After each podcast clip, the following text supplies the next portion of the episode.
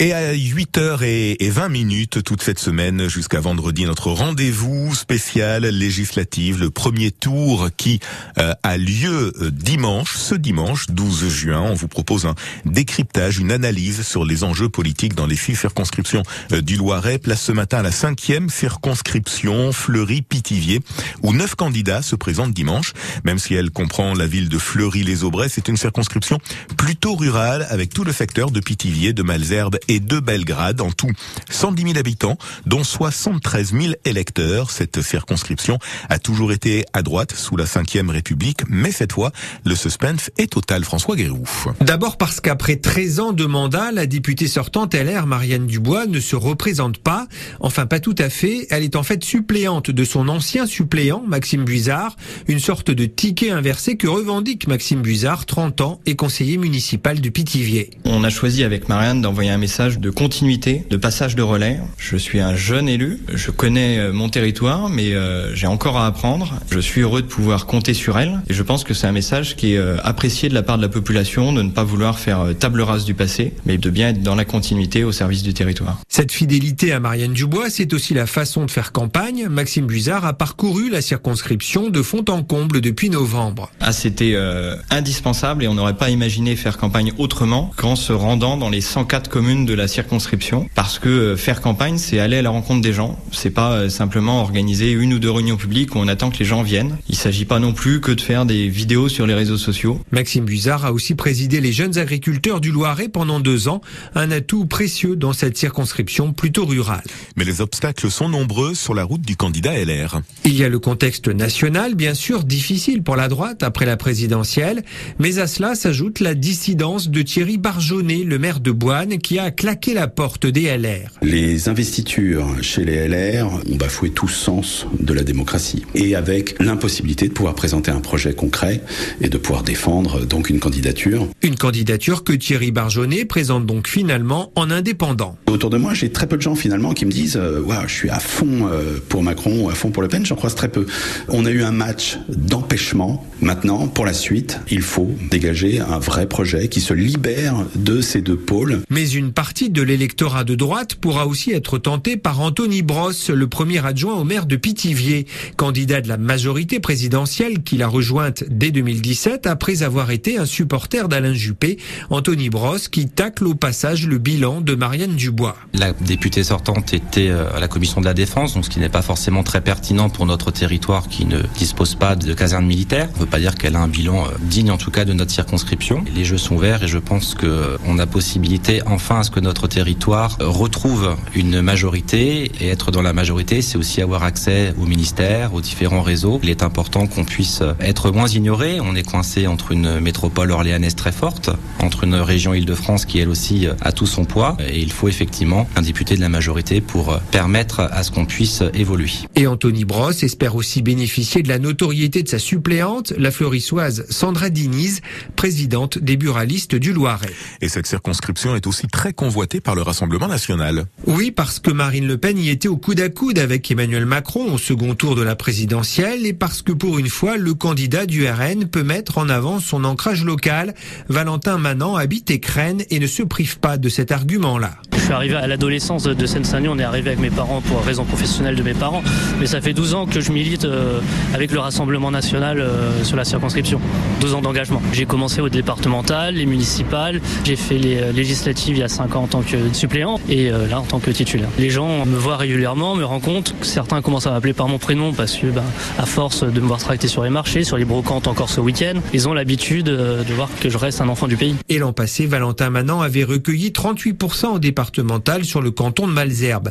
Reste à savoir s'il pâtira ou non de la concurrence du candidat de Reconquête, l'Orléanais Éric Denas de Touris, qui espère que les 7% d'Éric Zemmour à la présidentielle ne seront pas sans lendemain. L'idée, c'est d'ancrer une dynamique dans les territoires pour que les idées restent et qu'elles ne s'envolent pas. Pour dire non, Monsieur Macron, non, Madame Borne, c'est pas comme ça que ça se passera. Et je dénoncerai ce que vous faites parce que c'est contre l'intérêt des Français. Éric Denas de Touris, dont c'est la toute première candidature. Et quant à la gauche, ses espoirs semblent assez limités.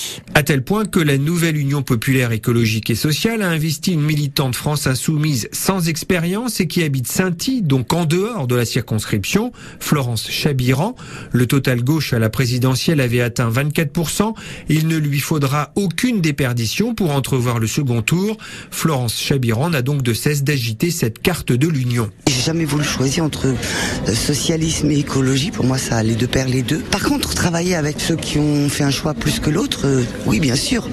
Parce qu'effectivement, partir euh, en ordre dispersé sur des programmes qui se ressemblent, c'était très bizarre. On a vraiment des choses en commun et des envies communes. Il est hors de question que ce soit une étiquette qui soit en avant. Je veux dire, c'est très bien. C'est de l'espoir euh, vraiment de Laurent Barre, quoi. Une union qui a sans surprise refusé l'extrême gauche qui a deux candidats, Céline Sojo pour Lutte ouvrière et Laurent Thébault pour le Parti ouvrier indépendant démocratique.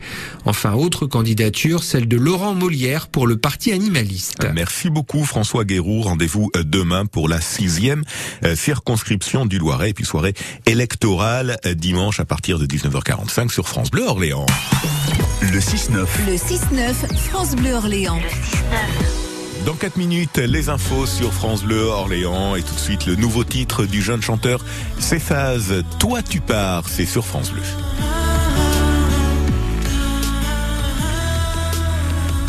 Parfois on se met des coups de fatigue. Des coups de blues au bout des doigts. C'est simple, puis ça